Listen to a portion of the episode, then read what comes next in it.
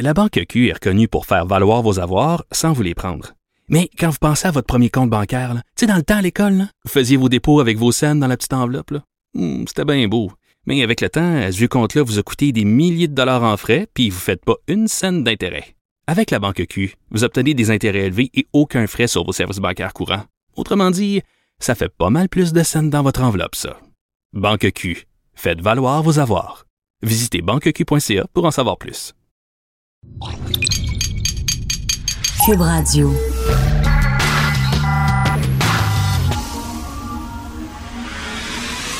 De 10 à 11, De 10 à 11. Richard Martineau. Politiquement incorrect. Cube Radio. Bonjour, bon mercredi. Merci d'écouter Cube Radio et Politiquement Incorrect. Je veux vous parler un peu de ma soirée d'hier. Je suis allé à la soirée hommage Québécois. Donc, une fois par année, Québécois euh, organise euh, cette soirée-là. C'est au chalet du Mont-Royal où on rend hommage à deux artistes d'un certain âge. Des artistes euh, vieillissants, c'est souvent des gens qui ont 70, 80, euh, et qui pour leur, en fait, pour leur contribution à la vie culturelle du Québec, au patrimoine euh, du Québec. Il y a plusieurs artistes qui ont été salués comme ça au fil des ans. Le sculpteur euh, Armand Vaillancourt, entre autres, bon, euh, Paty Galland, euh, qui avait été euh, André Lachapelle l'année dernière. Donc cette année, c'était Denise Boucher, qui est la dramaturge, celle qui a écrit, entre autres, Les filles ont soif. Et c'était la chanteuse Louis- Louise Forestier. Euh, qui chante entre autres bien sûr sur Lindbergh et euh, qu'on a vu dans le film X13, excellente comédienne. Donc, et j'adore cette soirée-là. Chaque année, j'ai très hâte d'aller à cette soirée-là. Pourquoi? Parce que c'est rempli d'artistes vieux. Là, faites-vous-en pas, je ne suis pas gérontophile. là. Je commencerai pas à chanter J'aime ta grand-mère des trois accords. C'est pas ça, pas en tout. Là. Cette génération d'artistes-là, tu sais, qui étaient, qui, qui étaient hot, jeunes dans les années 70, ils me font capoter. Je les adore.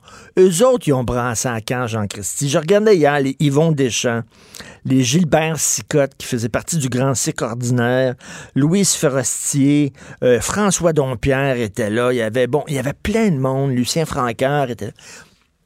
Puis je me disais, ça, c'est des gens qui ont brassé la cabane, qui ont donné des coups de pied dans la ruche d'abeilles, qui ont ouvert les portes. Et je jase beaucoup avec ces gens-là dans cette soirée-là parce que les années 70 au Québec, c'est une époque qui me fascine énormément. Et vous savez pas à quel point ces gens-là trouvent qu'on vit dans une période tellement straight. Tellement straight. La rectitude politique, puis tout le monde qui surveille ce qu'ils disent puis ce qu'ils font, ils comprennent pas ça. Eux autres, au contraire, c'était à l'époque, comme je le dis, tu brassais à la cage, tu tu, tu, tu ouvrais les fenêtres, tu défonçais les portes à coups de pied dans la porte. Aujourd'hui, on ferme les portes que ces gens-là ont ouvertes. Et, et- me disait, là, me ça n'a aucun bon sens. On se battait contre les curés. À l'époque, là, être jeune, ça voulait dire se battre contre les curés de la morale, qui t'imposait une morale qui était étouffante. Ces gens-là voulaient qu'on ouvre les fenêtres, qu'on ait du fun, qu'on s'amuse. Fait qu'il dit, être jeune, c'était se battre contre les curés. Aujourd'hui, les jeunes sont les curés. Sont les curés, eux autres maintenant qui font la morale à tout le monde. Faut pas trop boire, faut pas fumer, faut pas dire tel terme parce que c'est offensant, faut pas dire tel autre terme. Il dit, Christy, on se battait contre ces gens-là. Puis là, je parlais entre autres à Gilbert Scott, puis un paquet de monde, puis ils disaient, ils comprennent pas. Ils ont dit, qu'est-ce qui se passe au Québec exactement? Et parce que ça, c'est une génération rock'n'roll. Eux autres, les curés, ils en avaient rien à foutre, là. Ils passaient leur temps, le Marc Laurando, qui était un cynique, qui était là hier, ces gens-là passaient leur temps, justement, à, à protester contre tous ces donneurs de leçons-là qui empêchaient les gens d'avoir du fun, de penser librement, de, de sortir de la cage, de sortir de la petite boîte et tout ça. Puis ils disent, c'est le contraire aujourd'hui. Puis là, il y avait, euh, il y avait écoute, euh, Betty Bo- Bonifaci qui chantait. Et euh, devant tous ces artistes-là qui ont lutté contre la censure, et à un moment donné, je pense que c'est. C'est-tu de- Denise Boucher? Je crois que c'est Denise Boucher. Ou c'est non Sophie Clément.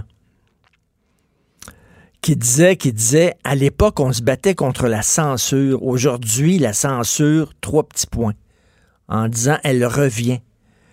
Et rappelez-vous, les filles ont soif. Écoute, il y avait des. on voyait des images sur écran géant hier de l'époque où la première fois que les filles ont soif, une pièce féministe euh, qui critiquait énormément la religion catholique avait été présentée. Tu voyais devant, devant le TNM où s'était présenté une gang de cathos avec des statues de la Vierge Marie, puis qui chialaient contre cette pièce-là, qui trouvaient immorale, puis pas comme. Puis là, tu penses. Tu penses à la, la pièce, là, de, Robert Lepage, qui était au même théâtre comme 40 euh, ans plus tard. Puis là, tu vois, c'est des jeunes dans la rue qui soudainement jouent au curé puis qui disent c'est épouvantable cette pièce-là. Elle n'est pas correcte. Elle est insultante, elle est offensante. Alors, de voir ces deux images-là en disant écoute, on régresse. On régresse. On est en train de revenir à une époque justement où c'était étouffant. Et là, il y a un artiste, euh, c'était une conversation privée, donc je ne vous dirai pas c'est qui, mais il dit aujourd'hui, tout le monde se check. Tout le monde dans le milieu se check. On a peur quand on donne des entrevues d'avoir un mot un peu de travail, puis là, ça part dans les réseaux sociaux, puis on est passé, on passe pour raciste, pour intolérant, xénophobe, homophobe, transphobe, toutes les phobes. Il dit, il dit, je me sens comme quand j'étais jeune, puis on était justement sous surveillance par toute la gang de curés. Mais les curés, à l'époque, étaient vieux. Ceux qui nous empêchaient de, penser puis de parler. Disent, les curés aujourd'hui sont jeunes. Fait que nous autres, quand on était jeunes, on se battait contre des vieux curés. Puis maintenant qu'on est vieux, on se bat contre des jeunes curés. Fait c'était à chaque, année, moi, je parle à ces gens-là, puis ils ont l'air tellement flabbergastés. Par écoute, c'était l'époque, ils ont de l'amour libre, puis ils ont, ils ont tout. dès qu'ils voyaient un obstacle, ils crissaient un coup de pied dessus, là, puis ils ont ouvert toutes les portes. Aujourd'hui, ils trouvent qu'au contraire, ça sent, ça sent énormément leur enfermer. Et Dieu que je les comprends. Est-ce que vous avez vu ça? Aux Pays-Bas? Il y a une jeune fille de 17 ans euh, qui a obtenu l'aide médicale à mourir, c'est-à-dire l'euthanasie. Elle s'est fait tuer. Pourquoi? Parce qu'elle a été victime de viol lorsqu'elle avait 14 ans. Deux hommes l'ont violée, l'ont agressée. Donc, elle, elle a souffert de, de, choc post-traumatique. Elle dit qu'elle ne réussissait pas à remonter la côte. Elle était déprimée. Elle a obtenu le droit d'avoir l'aide médicale à mourir, parce qu'elle s'est fait euthanasier. Elle n'avait pas une maladie en phase terminale. Elle était rien que déprimée. Et là, j'ai fait des recherches ce matin. Et en Europe, c'est débile, les cas de dérapage concernant l'aide médicale à mourir. Parce que ici, pour obtenir l'aide médicale à mourir, vous le savez, vous devez être atteint d'une maladie dégénérative euh, et, être en phase terminale, avoir un cancer, etc. Donc, être près de la mort. On vous donne l'aide médicale à mourir. Mais en Europe, aux Pays-Bas et en Belgique, vous avez seulement besoin de dire que vous souffrez que ce soit une souffrance physique ou psychologique, et vous obtenez l'aide médicale à mourir. Alors voici des vrais cas. Deux jumeaux euh, de 45 ans qui étaient sourds, qui étaient en train de devenir aveugles parce qu'ils perdaient la vue à cause d'un glucome, pardon. Alors les deux ont obtenu l'aide médicale à mourir. Ils étaient sourds et aveugles. C'était pas cancéreux, là. Sourds et aveugles. Une fille de 24 ans qui souffrait de dépression profonde. Elle s'auto-mutilait, elle avait des idées suicidaires, est allée voir trois médecins. Je ne sors pas de ma dépression, pardon, je perds la voix. Et ils lui ont obtenu l'aide médicale à mourir. J'ai comme un virus. En Belgique, on dit que chaque année, il y a 60 cas d'euthanasie chaque année. Ce sont des gens qui souffrent de dépression, qui sont déprimés, qui sont bipolaires et on leur donne l'assistance médicale. En Belgique encore, il y a un homme qui avait des problèmes d'alcool, il avait 41 ans, il a, suivi cinq thérapies pour se sortir de ses problèmes d'alcool. Il faisait des rechutes, il est allé voir des médecins, il a obtenu l'aide médicale à mourir. Il y a un jeune qui était autiste. Il venait d'avoir son diagnostic d'autisme, il ne l'acceptait pas. On l'a tué, on l'a euthanasié. Donc, Là, tu sais, ce qu'on dit sur le suicide, c'est une solution permanente à un problème temporaire. Le suicide, des fois, c'est certain que tu es, dépressif, euh, tu passes à travers une période sombre, tu vois pas la lumière au bout du tunnel, mais tu t'en sors. À un moment donné, il y a des médicaments, il y a des thérapies, tu t'en sors. Là-bas, non. c'est une cause, effectivement, c'est une cause où tu peux, parce que tu es dépressif, parce que tu es bipolaire, parce que tu as des problèmes d'alcool et de toxicomanie, on te donne l'aide médicale à mourir. C'est vraiment le free for all. Donc, c'est pour ça, ici, il faut faire attention, il faut avoir des garde-fous. C'est certain qu'on n'est pas rendu là. Mais lorsqu'on veut ouvrir l'aide médicale à mourir, je pense que c'est important d'avoir des consultations, c'est important d'en parler et pas d'ouvrir ça de toutes les façons possibles et impossibles.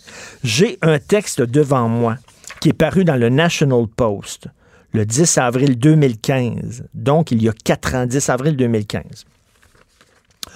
Bob Paulson, le chef de la GRC, après avoir consulté 300 services de police à travers le pays, 300, est arrivé à la conclusion que 70% des femmes autochtones qui ont été tuées entre 1980 et 2012 ont été tuées par leur mari, par un membre de leur famille ou par, quelqu'un avec qui elles étaient intimes, dans une relation intime. Et là, Bob Paulson dit que 60 à 70% de ces femmes-là, autochtones assassinées, ont été tuées par des autochtones. Alors comment ça se fait qu'on parle de génocide? Comment ça se fait qu'on dit de génocide? C'est un génocide, c'est pas des Blancs qui ont tué ces femmes-là. C'est la GRC, je le répète, après avoir consulté 300 services de police à travers le pays, qui sont arrivés à la conclusion que ces femmes-là, dans 70% des cas, elles avaient été tuées par des hommes autochtones. Donc, je ne sais pas pourquoi on utilise le mot génocide, c'est vraiment idéologique tout ça. Politiquement incorrect. Joignez-vous à la discussion. Appelez ou textez. 187 Cube Radio. 1877 827 2346. Vous savez, chaque fois qu'on parle d'identité, euh, il y a des gens qui sont mal à l'aise. C'est un mot qui est devenu un peu tabou. Pourquoi? Parce que on pense que les gens qui veulent affirmer leur identité le font aux dépens des autres, que c'est des gens qui ont une identité trop forte, écrasante. Si on parle, on pense bien sûr aux, groupes d'extrême droite qui affirment haut et fort toujours leur identité et qui utilisent ça un peu pour écraser les autres. Et là, il y a un texte que j'ai adoré, que j'ai beaucoup aimé, de Léolane Kemner, qui est euh, blogueuse euh, au, Journal de Montréal, Journal de Québec, qui parle d'identité. Elle dit non, non, non, au contraire. Quand tu as une identité forte, tu n'as pas besoin de crier quand tu es bien dans ta peau, quand tu es solide sur tes deux pieds, au contraire, c'est là que tu peux chuchoter. Et c'est très bien. Je trouve que c'est un renversement du paradigme que, d'avoir une identité forte te permet au contraire d'être plus ouvert, d'être moins craqué sur ton identité, d'être moins insécure et d'être plus compatissant. Je trouve que c'est un texte très important. Et Léolane est avec nous en studio. Merci beaucoup. Bon matin. Ben, euh, j'espère j'ai bien résumé ça. Là. Absolument, Mais, mais euh, je, je, veux te laisser parler. Qu'est-ce qui t'a amené à avoir cette réflexion-là? Ben en fait, euh, c'est le climat médiatique actuel qui, qui me donnait pas envie d'écrire comme tel, et c'est là que j'ai réalisé que cette accalmie-là, en fait, je devais en profiter pour parler de quelque chose qui autrement est toujours discuté en état de crise, que c'est toujours dans, dans dans le branle-bas de combat qui est mentionné la question de l'identité. Puis je trouve que dans ce contexte-là, ben, on peut jamais en parler calmement. Puis moi, c'est ça l'idée que j'avais envie d'amener, c'est que, comme vous avez dit, une identité forte pour moi, c'est pas une qui euh, est exubérante et qui va, va, chercher à tirer sa couverte de son bord. C'est une certitude, c'est une paix finalement, une paix d'identité. Bien, souvent dans la vie de tous les jours, parce qu'on peut faire le parallèle entre un peuple et un individu, bien sûr. Souvent dans la vie de tous les jours, les gens qui ont besoin d'écraser les autres et de montrer leur supériorité et d'affirmer de, de, leur identité, tout ça, c'est souvent des gens insécures. En fait, pour moi, ça révèle quelqu'un de très, très complexé. Quand quelqu'un euh, euh, sent le besoin d'en faire des chars pour qu'on l'entende ou pour qu'on le respecte ou tout ça, c'est moi, c'est que c'est les fondements qui manquent à ce moment-là. C'est que lui-même est pas certain de lui ou d'elle, peu importe. Donc, euh, c'est j'ai tendance à reconnaître l'identité, les valeurs, les, les, idées aussi chez les gens qui sont capables de les partager dans le calme, avec intelligence. Si on crie, si on fait des raccourcis, si on veut juste faire du sensationnalisme, moi, je débarque. Et si, si tu sais qui tu es, si tu es solide dans ta peau, là, tu es plus à l'écoute des gens. Absolument. Euh, tu n'as pas besoin de te battre toujours pour montrer, euh, monter sur tes grands chevaux. Euh, au contraire. Et là, tu fais le parallèle justement entre. Ben, il y a un individu que- à qui t'a parlé, quelqu'un qui disait qu'il consultait un psy. Parle-moi de ça. là. Ça, ça m'a énormément fait sourire parce que j'aime bien bien écouter les gens, même si je le sais d'emblée que je suis pas d'accord avec eux. Je veux dire, il y a toujours quelque chose qui va me faire réfléchir plus loin ou en tout cas bref. Et cette personne-là me disait, tu sais, qu'à quel point le, le concept même de l'identité était quelque chose qu'on devait vraiment mettre au vidange au plus, le, plus, le plus rapidement possible. Pourquoi? Parce qu'il trouvait que c'était quoi? Ben, parce que lui, le rapprochement qu'il fait, c'est si on défend l'identité, on est tous un peu nazis sur les bords. Donc, Donc, identité égale, extrême droite. Absolument. Il n'y a pas de nuance, il n'y a pas de, de oui mais, il n'y a pas rien. C'est c'est une espèce de, de- de concept bancal qui s'est juste qui, qui, qui, qui, projette sur toute situation devant lui. Et puis je l'écoutais, puis comme, comme je dis, dans, le même souffle, il me dit euh, Ah oui, puis en passant, j'ai changé de psy récemment, il est assez bon. Là, c'est... Puis là, je suis comme OK. Donc toi, tu me dis que l'identité, c'est, caca boudin, mais après, tu me dis que tu consultes pour ton identité, pour te comprendre. Je me dis, mon Dieu, ça fait que.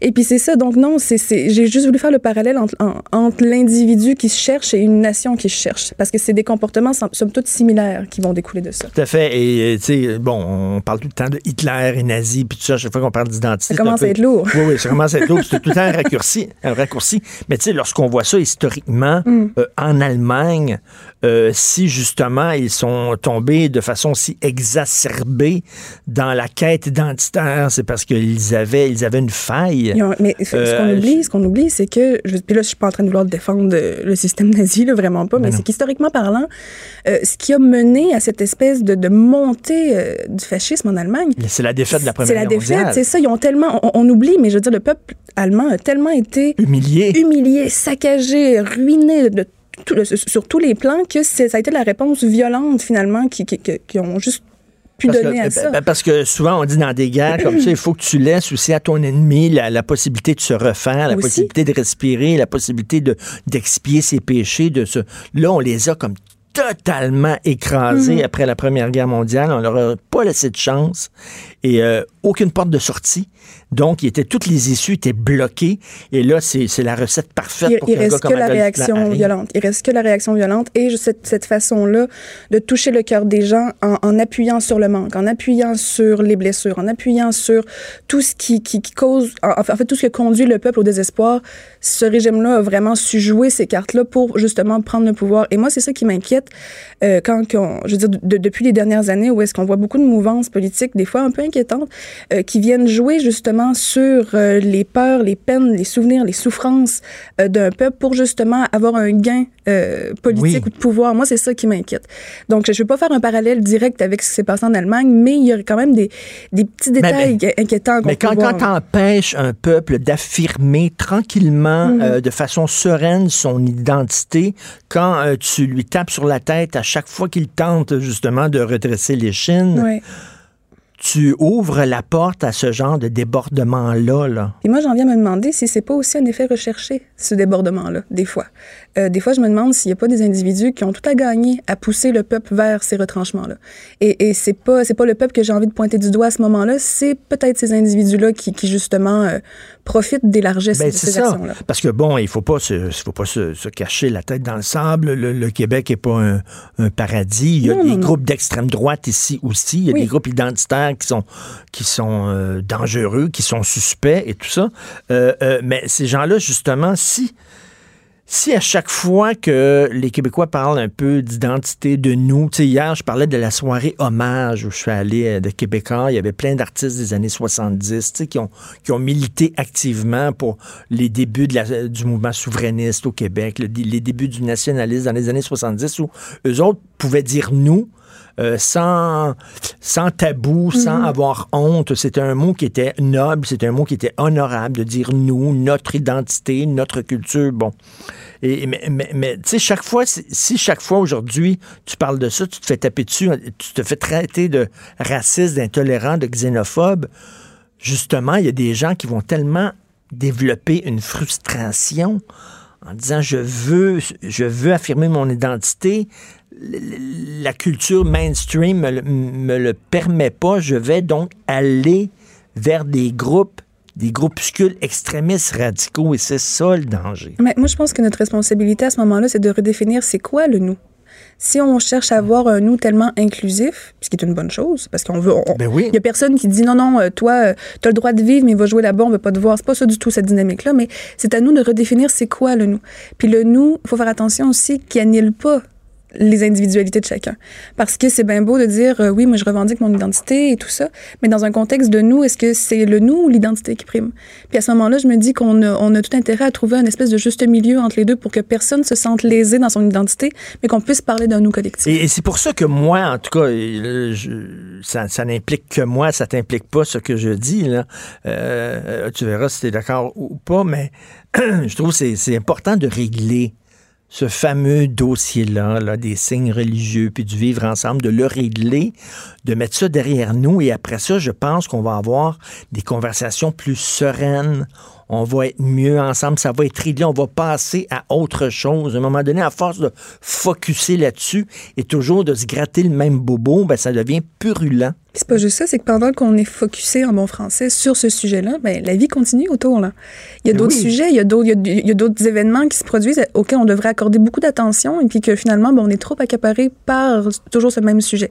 Mais je suis d'accord sur le fait que on se doit de régler le dossier du projet de loi 21, des, des, des, des- du port des signes religieux. Par contre, euh, j'ai pas la, j'ai pas l'utopie de penser que ça va tout régler. Ouais, je hein. pense juste que ça va bien mettre la table pour justement qu'on continue de discuter intelligemment, qu'on continue Donc, tu es un peu pessimiste là-dessus en disant c'est pas parce que le projet de loi va être adopté, puis finalement, on, on pense que ça va être euh, imposé par Bayon. Ah non, non, non, je suis pas pessimiste du tout. Moi, je Mais pense non, non, juste mais, que... mais c'est- après ça, ça va continuer, la chicane va continuer. Tu dis, ça fermera pas nécessairement la porte à ces discussions-là. Mais il faut pas que la porte se ferme. Parce que, je veux dire, c'est un, un concept en évolution. Puis je veux dire, bon, là, OK, oui, on propose les assises euh, euh, les, plus, les plus accommodantes possibles, même si on veut pas déroger, en fait, de notre position. Mais sauf que le temps va continuer de passer. Il va y avoir des nouvelles situations, il va y avoir des nouveaux événements qu'on va devoir réfléchir. Mais moi, je pense que si on, justement, on règle la question de cette loi-là, on se donne les moyens pour pouvoir réfléchir de la suite avec intelligence. Mais qu'est-ce qui s'est passé pour que ces mots de nation, ces mots de, de, de, de culture nationale, d'identité, qui étaient avant des mots euh, nobles, des mots d'ailleurs, euh, je veux dire, je, je regardais encore, là, je reviens là-dessus, là, les, les artistes que j'ai vus hier qui avaient 70, 75, 80 ans, euh, qui, euh, qui étaient là au début du mouvement souverainiste. C'était des artistes de gauche. Là. Je veux dire, le, le- le mouvement nationalisme était porté par la gauche à l'époque. Comment ça se fait que ces mots-là soient devenus tellement tabous aujourd'hui Mais- et tellement mal vus? C'est- particulier le, le changement qu'il y a eu. C'est parce qu'on a eu tendance, avec, euh, avec notre rapport à l'histoire, en fait, de tout redéfinir en fonction de l'Holocauste. Euh, de ce qui s'est passé en Allemagne, justement, parce que c'est comme, c'est comme devenu le marqueur, le barème euh, auquel on compare tout ce qui se passe aujourd'hui. Donc, à ce moment identité égale. euh, égal, supré- égal fascisme, suprémacisme et blablabla. Donc, c'est, ça a comme corrompu, en fait, des mots qui, comme vous dites, sont à l'origine très nobles, très, très humanistes, très humains. ben oui. Euh, C'est, des, des mots qui parlent de, de- d'un collectif humain, finalement. Donc, moi, je trouve ça très beau. Mais c'est vrai que dans l'histoire, il y a des gens qui ont, qui ont abusé de ce concept-là. Puis qui s'en sont servis pour rejeter d'autres peuples, d'autres religions, d'autres tout ça. Et puis, je me dis que c'est pas parce qu'il y en a qui ont déconné, en bon, réellement, qu'on est obligé de faire pareil. Puis ça veut pas dire que parce qu'il y en a qui ont déconné, que nous, on doit acheter ces mots-là. Donc, c'est à nous de les redéfinir, de les ramener, en fait, dans l'espace public, avec intelligence encore, je le, je le répète, parce que c'est très important, parce que, faut pas oublier, euh, j'en ai parlé dans, dans, dans, dans- dans mon texte, la déséducation tranquille a préparé, en fait, un peuple à prendre pour argent comptant tout ce qu'on leur dit en matière d'histoire. Qu'est-ce que tu veux dire des éducations tranquilles? Je dirais que ça a commencé avant, mais après 95, les, les générations qui ont suivi le, le- le- deuxième référendum se sont pris de plein fouet l'espèce de, de, de, de, de- de continuum de, de, de, réformes euh, sans aucune ni tête qui ont, qui, ont, Oui. qui ont tout nivelé vers le bas, qui ont, qui ont brisé les rapports entre élèves et étudiants, euh, qui se sont concentrés sur les vouloirs de l'élève et non sur ses besoins intellectuels et académiques. Euh, c'est devenu très laxiste. Donc, on, on- finalement, on a comme perdu notre rapport noble justement à l'étude et à l'histoire. Et ça fait qu'aujourd'hui n'importe qui qui se revendique en fait de ces études-là euh, peut arriver et dire que ben dans le fond euh, nation égale nazisme là. puis le contexte fait que les gens vont vont dire ouais ben c'est peut-être vrai parce qu'ils n'ont pas ils ont, pas reçu le bagage pour dire ben non ça n'a pas de bon sens ils n'ont pas les références et ces choses là donc c'est encore une fois c'est pas le peuple qu'il faut pointer c'est les gens qui prennent la parole dans, dans l'espace public, qu'on doit observer, qu'on doit surveiller, entre guillemets, puis qu'il faut, il faut pas avoir peur non plus de démonter Et- avec et- des arguments. Il y a des profs aussi qui font de l'idéologie dans- dans les cours, qui, qui enseignent pas seulement l'histoire, la philosophie, mais qui sont là pour faire passer leurs idées. Et ça serait bien aussi qu'on apprend aux jeunes qu'il y, euh, y, a, y a une vision noble du nationalisme. Je pense, par exemple, on revient à la Deuxième Guerre. Mhm. Euh, si les Russes euh, ont lutté euh, de, de façon aussi courageuse contre les, les nazis, c'est par nationalisme russe, nationalisme soviétique. Si les Français ont lutté contre l'Allemagne nazie, c'est parce qu'ils voulaient justement revendiquer leurs valeurs et, leur- et- et leur identité nationale. Il y, a, il y a- il y a- il y a des aspects positifs aussi au Oui, oui, nationalisme. euh, oui, oui, non, c'est- certain qu'il y en a parce que je veux dire, sans nationalisme, je veux dire, tous les pays qu'on qu'on- qu'on aime visiter, qu'on aime étudier, qu'on admire ou qu'on, peu importe, je veux dire, n'existerait pas sans le nationalisme. En fait, c'est simplement l'espèce de, de cristallisation de la personnalité nationale en un pays. Donc, euh, oui, il y a- il y a- c'est- c'est- c'est c'est pas le concept du nationalisme en lui-même qui est pas bon, c'est ce qu'on en fait. Mais il faudrait, il faudrait l'enseigner aussi dans, les écoles. euh, c'est certain de mettre en garde, euh, de mettre en garde les jeunes contre les, les dangers d'un dérapage nationaliste. C'est parfait, c'est excellent, mais il n'y a pas seulement que ça. Non. Il y a aussi un autre. En tout cas, le, texte est très bon. C'est un texte qui parle d'un nationalisme serein, de nationalisme tranquille, et que je reviens là-dessus. Là, quand tu es bien dans tes bottines, quand tu es grandé, c'est là que tu peux t'ouvrir aux autres, puis justement être beaucoup plus ouvert. Je trouve que c'est un très beau texte de la découverte à la paix de l'identité de Léolane Kemna. Je vous encourage à le lire, bien sûr, sur le site du Journal de Montréal, Journal de Québec. Merci, Léolane. Plaisir.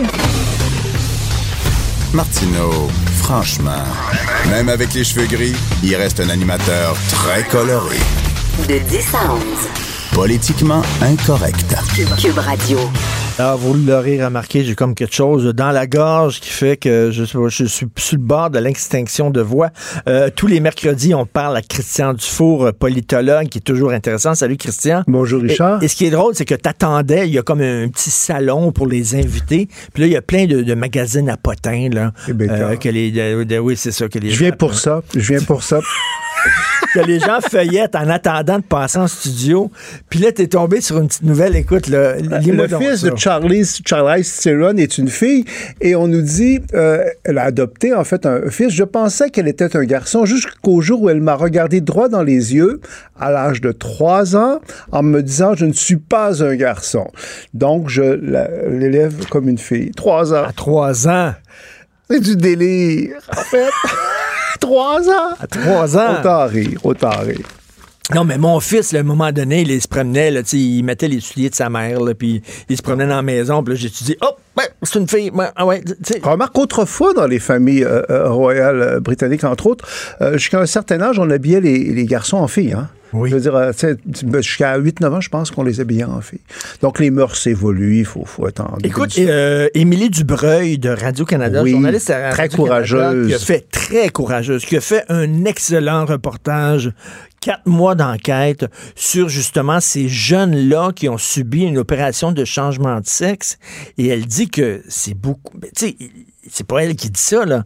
Il y, a, beaucoup de gens dans le milieu qui disent c'est beaucoup trop tôt, là. Puis il y a des gens qui le regrettent d'avoir fait ces opérations-là. Oui, je lui ai parlé à Radio-Canada après euh, cette entrevue-là parce que je la trouvais courageuse, parce qu'elle s'attaquait à un gros tabou, hein, parce que tous ceux qui écrivent sur ce thème-là, de façon un petit peu critique ou réservée, là, le thème des transgenres, il peut avoir des réactions très, très, très agressives euh, contre eux. Et, et c'est vrai ce que tu dis. Ce qu'elle disait, c'est que Là, on est dans un- une époque euh, où dès qu'un individu, quel que soit son âge, euh, exprime euh, l'idée qu'il n'est pas de- de- de- du sexe qu'on lui attribue, il faut l'écouter parce qu'on veut pas qu'il souffre.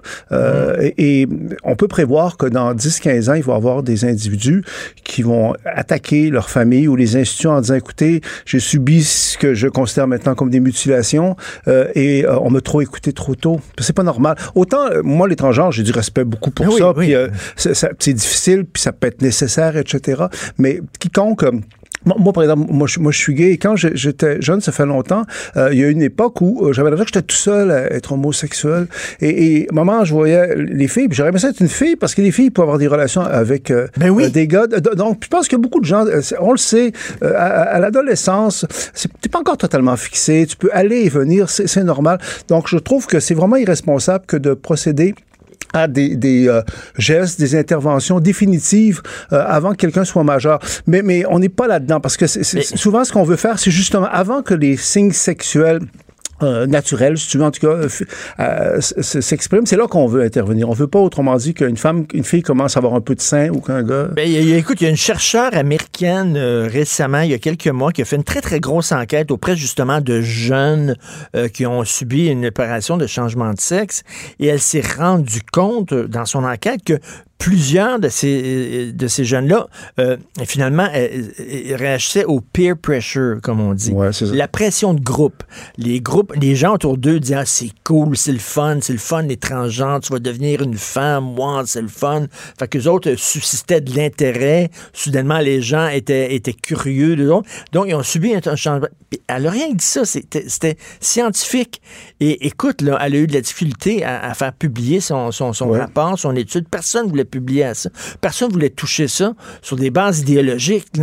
Oui, c'est ça. C'est pour ça que le reportage d'Émilie euh, Dubreuil, vraiment, une journaliste d'enquête, en euh, euh, vraiment, c'est c'est très, très euh, courageux. Puis évidemment, je, je pense que c'est c'est pas du même niveau euh, que les, les jeunes s'habillent comme ils veulent ou s'ils trouvent qu'ils qu'ils sont des filles pendant un certain temps, puis c'est des gars, c'est pas grave. Ce qu'il y a de grave, je trouve, c'est quand on pose des gestes irrémédiables, en fait. On peut plus revenir en arrière. C'est ça qui est dans, dans un autre niveau. Puis je sais que Émilie Dubreuil m'avait dit qu'elle avait eu, en fait, des témoignages de gens qui étaient des transgenres, qui étaient âgés, je pense qu'ils avaient 70 ans, et puis ils ne regrettaient pas de l'avoir fait. Mais ils disaient, c'est difficile, il y a des conséquences qui peuvent être négatives, et eux étaient justement critiques de ça en disant, ben là, il il suffit pas de juste écouter, en fait, euh, oui. les gens. Et, et- et moi, j'avais l'impression que c'était comme un fantasme de toute puissance de l'humanité en disant, ben écoutez, la, la nature n'a plus d'importance, le réel n'a plus d'importance.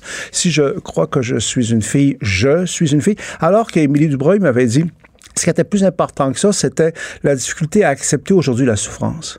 C'est-à-dire qu'on n'est plus capable de tolérer que quelqu'un va être mal. Tu comprends-tu? Hmm. Dans Dans, sa sa peau. peau. exactement. Donc, on veut intervenir tout de suite. Alors que. Pour régler euh, ça. Pour régler ça. Alors que sans sombrer dans, dans le, le masochisme, là, on sait que, que. mais s'il change de sexe, peut-être s'il est mal dans sa peau, il va peut-être continuer à être mal dans sa peau, mais dans sa peau de femme. On le sait sa bien que de toute façon, dans la vie, il y a des moments difficiles qu'il faut traverser. Tout le monde le fait. Il peut avoir, au fil d'arrivée, euh, des résultats positifs. Ben, L'exemple le plus classique, le plus cliché, c'est la grossesse. Hein, il reste que pour mettre un enfant au monde, est-ce qu'il y a quelque chose de plus beau que ça? Ben, c'est douloureux pour la femme qui accouche. Hein, toutes les filles vont te dire que c'est la douleur la plus terrible que tu peux vivre dans la vie, même si quand l'enfant est là, Et- tu l'oublies. J'ai lu, j'ai lu dans certains magazines, il y a des gays qui trouvent le mouvement transgenre homophobe. Ouais. C'est-à-dire que, euh, mettons, je suis un gars, si je suis en amour avec un autre gars, si je suis euh, attiré sexuellement par un, un autre homme, ça doit être parce que je suis une fille. C'est impossible que je tripe sur un gars si je suis un gars. Donc, ça doit être que je, je suis une fille. Et il y a beaucoup de gays qui disent, ben, les transgenres, ce sont des gays qui ne s'acceptent pas. mais Émilie Dubreuil, je suis content que tu euh, euh, attires l'attention là-dessus parce que c'était une des conclusions d'Émilie Dubreuil. Elle disait qu'une partie importante de la motivation euh, des- des gens là, qui veulent changer de sexe, c'est de l'homophobie. C'est parce que, euh, au fond, si t'es un gars puis que t'aimes un, un autre gars, en fait, t'es attiré par un autre gars, t'es homosexuel. Alors que si tu, tu- tu te convaincs, en tout cas, ou, ou tu, tu es une femme, à ce moment-là, ben, t'es, t'es, t'es, t'es- t'es normal jusqu'à un certain point. Je sais pas si tu comprends. Et elle a trouvé oui. que c'est un élément important. Il y avait de l'homophobie Ben oui. là-dedans, c'est ça. Donc, écoute, c'est très compliqué. Mais non, mais tu sais qu'elle s'est fait rentrer dedans. Émilie Dubreuil, elle a reçu des courriels Ah haineux. Il y a des gens qui se sont plaints à Radio-Canada par les groupes en disant Tu n'as pas le droit de dire ça. Mais elle, elle n'est pas là pour faire l'idéologie. Elle est une journaliste. Elle a fait une enquête là-dessus. Elle écrit les résultats de son enquête journalistique, de son reportage. Puis je le dis, c'est quatre mois de travail intense. Puis c'est tout. Après ça, tu tirez en votre propre. vos- vos Ça nous rassure Mais qu'il y a encore pas- des journalistes comme ça. Et- puis, euh, ça nous- c'est très. euh, Et moi, ça me rassure aussi que Radio-Canada a diffusé ce Oui, reportage. puis c'est le rôle, il faut le rappeler, bon, c'est que la télévision publique, c'est quand même sa spécificité en partie de, de, de, euh, de- de pouvoir mettre des journalistes pendant plusieurs semaines, plusieurs mois sur ce genre d'en- d'enquête. Écoute, là, je t'amène sur d'autres sujets dont on n'avait pas prévu, mais ça qui est le fun avec comme toi. Je peux t'amener. Je peux Je me prépare, on parle toujours d'autres choses, mon tu dis que tu as marché tantôt là, pour t'en venir en studio. Tu as descendu Saint-Denis. De T'as Laurier jusqu'à Sainte-Catherine. De Laurier à Sainte-Catherine et tu disais que c'est bien déprimant. Ah. Puis là, on entend là, que la mairesse va transformer ça en autoroute pour vélo. Ouais. Il y a quatre voies sur euh, Saint-Denis. Elle va en couper deux. Deux voies vont devenir des pistes cyclables. Écoute, il n'y a plus personne qui va aller faire. C'est ça. La, rue Saint-Denis est, est agonisante, surtout vers le haut, hein, de, de Laurier jusqu'à Duluth ou quelque chose comme ça. C'est vraiment euh, euh, pathétique. Donc, elle est agonisante et la mairesse a décidé de la tuer, de l'achever, en fait, de- parce que ce, que ce que je comprends. Quand on se souvient de ce que c'était la rue Saint-Denis, tu te souviens de la période de gloire de la rue Saint-Denis? C'était l'élégance à la française de Montréal, un tas de boutiques. euh, en tout cas, euh, c'est autre chose, mais en même temps, c'est une nouvelle économie il y avait- numérique. Il y avait Arthur Quentin. il y Ah, avait- écoute, là, Ah non, non, mais des, des- des institutions qui ferment, on, en voit tous les jours. là. De toute façon, je pense que les, les la auditeurs côte le à. Baron. Est-ce que tu allais là, toi? Oui, oui, oui. La C'est toute Baron, jeunesse, ben en, oui. en fait, qui est là-dedans. Donc, donc, Madame Plante, euh, je dirais qu'elle n'aidera pas la rue Saint-Denis, si on veut être gentil avec Il ça. va y avoir 17 axes, euh, justement, 17 autoroutes pour vélo. Euh, et comme écrivait Lisiane Gagnon dans la presse, elle dit Est-ce que je peux vous rappeler qu'il y, a- il y a six mois d'hiver par année au Québec? C'est comme, tu sais. J'ai une question d'ailleurs, Richard, parce que moi, je connais pas beaucoup ça. Puis justement, euh, tout à l'heure, euh, je me demandais, est-ce que cycliste a le droit, en fait, d'emprunter une rue à contresens? Autrement dit, quand c'est un sens unique. Non, non, tu n'as pas le droit, selon le code de la route que j'ai lu la semaine dernière, tu n'as pas le droit. Tu dois respecter les sens OK. de la Bon, rue. parce, que, OK, parce que moi, je me posais la question parce que ça arrive quand même souvent que tu vois des cyclistes qui roulent de façon placide à, à- à contresens de la circulation. Moi, j'ai très, peur le soir. Moi, je veux dire que je prends pas beaucoup l'auto à Montréal. Euh, je prends plus le métro. Mais quand je prends l'auto à Montréal le soir, j'ai peur de ça. De Parce que- défrapper, d'en Ah oui, un. d'un cycliste. Parce que parfois, tu sais, on voit pas, euh, la visibilité est quand même limitée. Et puis, il y a des cyclistes qui peuvent être imprudents. Puis tu sais que s'il y avait un accident malheureux qui se Ah, présentait, c'est que euh, c'est pas mal toi qui vas être responsable, en fait, spontanément, parce qu'évidemment, le, t'as le gros char, puis face à- aux cyclistes vulnérables. Écoute, le matin, moi, je quitte LCN et je m'en viens euh, ici, dans les radios de Cube, et donc je dois prendre euh, Maisonneuve vers l'est. Et rendu à Saint-Hubert, je tourne à gauche, OK? Mais là, il y a une piste cyclable. Là, je tourne à gauche, il y, a des, il y a des piétons, il y a les cyclistes. J'ai tellement Il faut faire très attention. Je pense qu'il faut être très, très, très prudent quand tu circules à Montréal, surtout en auto, surtout le soir. Est-ce qu'on a le droit de changer d'idée lorsqu'on est politicien? Régent Hébert qui se dit maintenant nationaliste et pas souverainiste. On sait, on Régent Hébert, l'ancien euh, ministre péquiste, qui maintenant veut euh, se présenter pour les libéraux Justin Trudeau. Puis là, il se fait traiter de tout un nom, puis vire capot, puis etc. Euh, moi, je suis sûr que Lucien Bouchard, aujourd'hui, ne se dit plus souverainiste et séparatiste. On a le droit aussi de, changer d'idée. Moi, avant, j'étais très à gauche, je suis un peu plus à droite aujourd'hui. Est-ce que, bon, lui, s'est fait tomber dessus. Est-ce que tu trouves qu'il a commis un crime de lèse-majesté? Ben, il a commis, pour euh, les gens qui sont encore des souverainistes convaincus, sur le plan émotif, une trahison. Euh, C'est-à-dire que autant je, trouve que les gens ont le droit de changer de parti, les gens ont le droit de changer d'idée, mais pour un souverainiste qui a été ministre, ça n'a pas été simplement un citoyen qui a voté pour le Parti québécois, ça n'a pas été juste un militant, ça a été un ministre. Joindre les libéraux de Trudeau, c'est pas comme les autres partis. C'est ça. je C'est vrai, j'en parlais hier à Patrice Roy, puis les, les autres disaient Ah oui, il n'y a rien là. Mais je dis Non, non, je m'excuse, là. Il a joint l'ennemi, là. C'est Trudeau, là. C'est les libéraux de Trudeau. C'est les ennemis historiques des souverainistes. Moi, je comprends la réaction des souverainistes qui Ah vivent C'est-à-dire qu'il aurait, il aurait joint les Non, mais à un moment conservateurs. donné, il dit, regarde, c'est quelqu'un qui a les yeux en face, euh, qui en face des troupes qui dit, ben ça se fera pas la souveraineté, là. Non, mais c'est pas ça, c'est pas ça le point, Richard. Moi, comme ça que je le vois. C'est que s'il avait joint les conservateurs de chez, ça aurait pas déclenché ça. Parce que là, les gens l'auraient compris. Michel Gauthier, il a joint les conservateurs de Chir. Ça n'a pas que déclenché. ce- Il a joint le Parti libéral de Trudeau. L'ennemi mortel des souverainistes, c'est le symbole, c'est la trahison. Moi, je comprends. Tu sais, de l'histoire, là. C'était une guerre fratricide. Donc, en plus de ça, ben, il a le droit de le faire. Mais, mais là, il nous dit que c'est parce qu'il y a une préoccupation pour les soins à domicile. C'est pas Mais le oui. fédéral qui est responsable des soins à domicile. Bon, il a le droit de le faire. Mais moi, je, je trouve que c'est très explicable, la réaction des souverainistes, parce que c'est les libéraux de Trudeau. Donc, tu passes de souverainiste à un parti qui veut noyer le nationalisme à québécois dans l'ennemi, le à l'ennemi acharné des souverainistes, des séparatistes. Ça rappelle les référendums, ça rappelle Pierre Elliott Trudeau. Donc moi, je le comprends. Mais remarque, cela dit, t'es pas le seul à dire ça. Beaucoup de gens disent, au fond... Non, mais rien- tu me convaincs, tu me Tu convaincs. comprends ce que je veux dire? Oui, c'est tout à comme fait. trahison. On disait, ah ben là, wow, là, tu pourrais peut-être... T'as été ministre au sein du, du, du- Parti. Tu me convaincs. Écoute, euh, et, et aussi, euh, euh, voyons, euh, Madame David, Hélène David, qui dit que le projet de loi 21 euh, aurait fait honte à Marie-Claire Kirkland.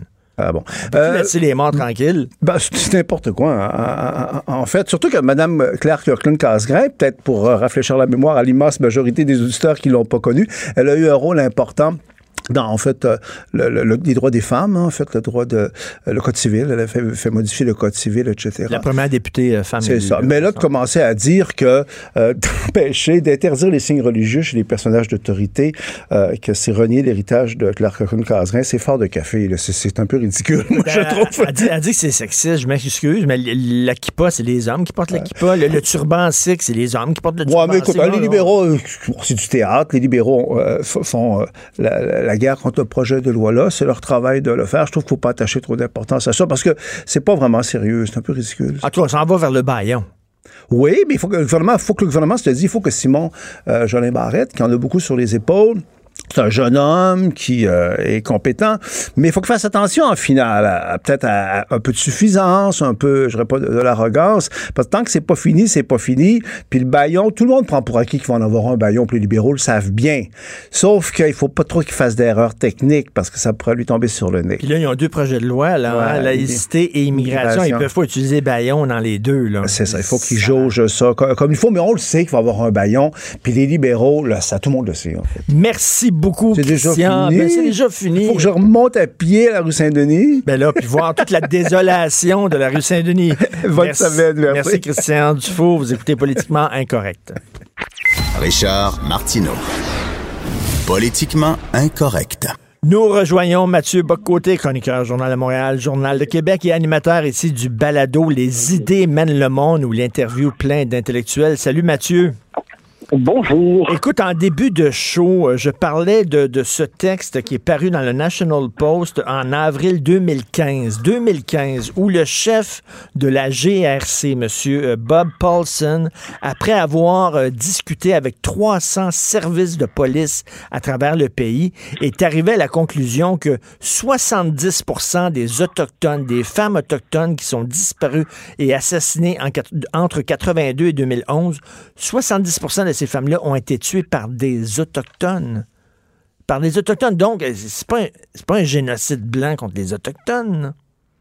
Non, puis alors, d'abord et avant tout, il y a le concept de génocide qu'il faut utiliser avec prudence, parce qu'à moins de considérer que c'est un terme purement métaphorique, euh, nous ne sommes pas ici devant tout ce qui, d'une manière ou de l'autre, relève de la définition classique du génocide.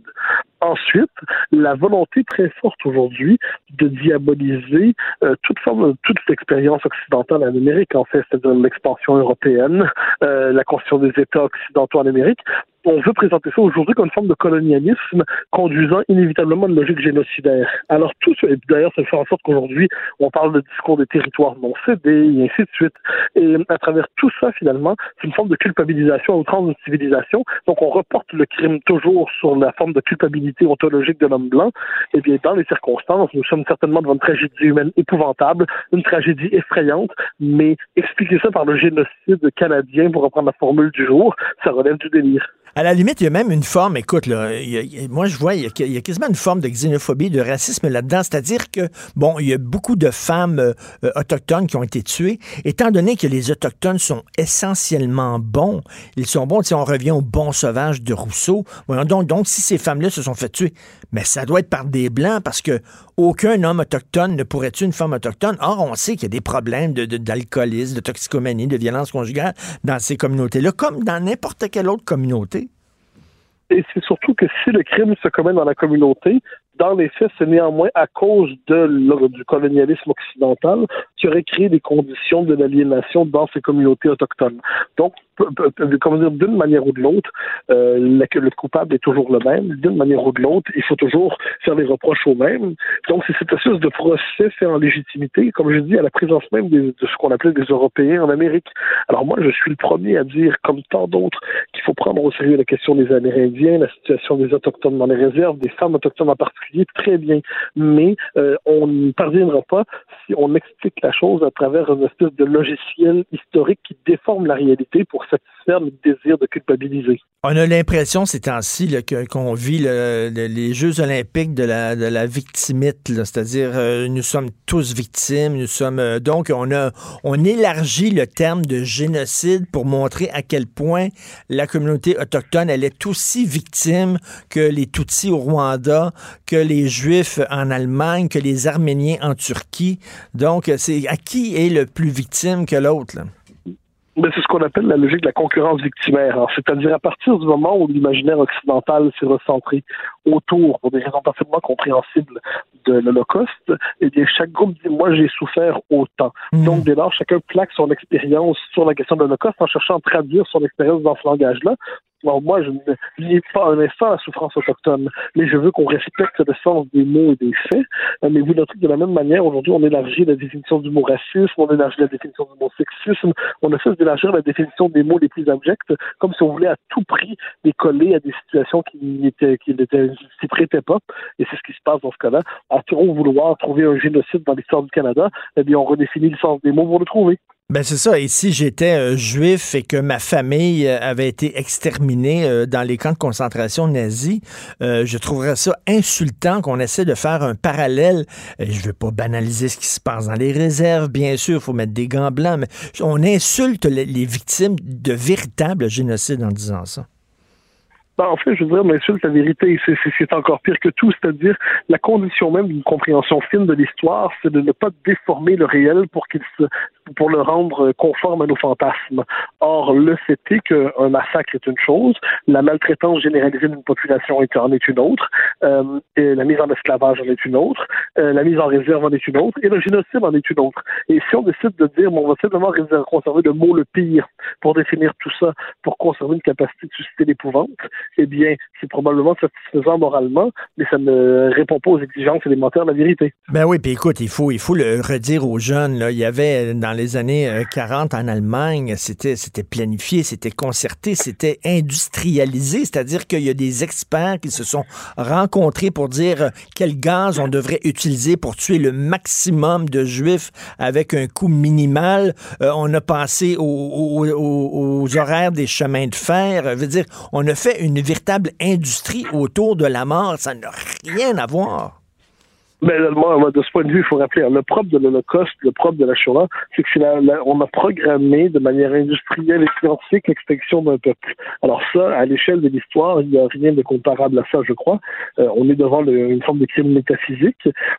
Cela dit, cela dit, pour ce qui est de, de l'histoire nord-américaine, sans le moindre doute, les Amérindiens sont, ne sont pas les grands vainqueurs. Ça, il n'y a pas de doute là-dessus. Mais faisons une distinction entre les différents pays. La France n'a pas traité les Amérindiens comme les Anglais, les, les Anglais l'ont fait, les, les, les Portugais, les Espagnols n'avaient pas la même politique, et n'oublions jamais, on peut s'en faire une fierté, que les Français, par rapport à la Nouvelle-France, euh, ont eu une politique exemplaire dans leur rapport aux Amérindiens. On ne peut pas dire ça nécessairement de la part des anglophones. Est-ce que tu dirais, toi, que l'esclavage, la traite des Noirs, l'esclavage des Noirs serait une forme de génocide? Alors là, oui, je sais que c'est le débat en ce moment en France, un peu en ce moment. alors, je, je, sais pas, moi, je suis pas dans une logique de comparaison des mmh. crimes historiques de cette échelle. Tout ce que je veux dire, c'est que je me contente de dire euh, sans la moindre nuance que c'est absolument condamnable dans tous les cas. Mais je suis, encore une fois, pour, dans la mesure du possible, essayons d'utiliser les bons mots, je ne sens pas le besoin ensuite de l'entrée d'une forme de comparatisme historique qui cherche à créer des amalgames à tout prix. Je veux condamner les deux absolument, sans les fondre dans un même concept. Mais tu parlais de, de concurrence victimaire donc, on veut élargir, on veut en fait augmenter le nombre de victimes. Regarde ce qu'on fait avec le terme agression. Agression sexuelle. On veut démontrer qu'il y a énormément de femmes qui se font agresser. Donc, on, élargit le terme même d'agression, où là, c'est rendu qu'un regard insistant est considéré par plusieurs comme une agression sexuelle. T'asseoir dans le métro et écarter un peu trop tes jambes est considéré comme une forme d'agression. À un moment donné, est-ce que les mots ont encore un sens? Ben, on l'a vu à l'Université Laval il y a, je pense, deux ans. L'extension de la définition de l'agression faisait perdre tout sens aux statistiques qu'on nous présentait.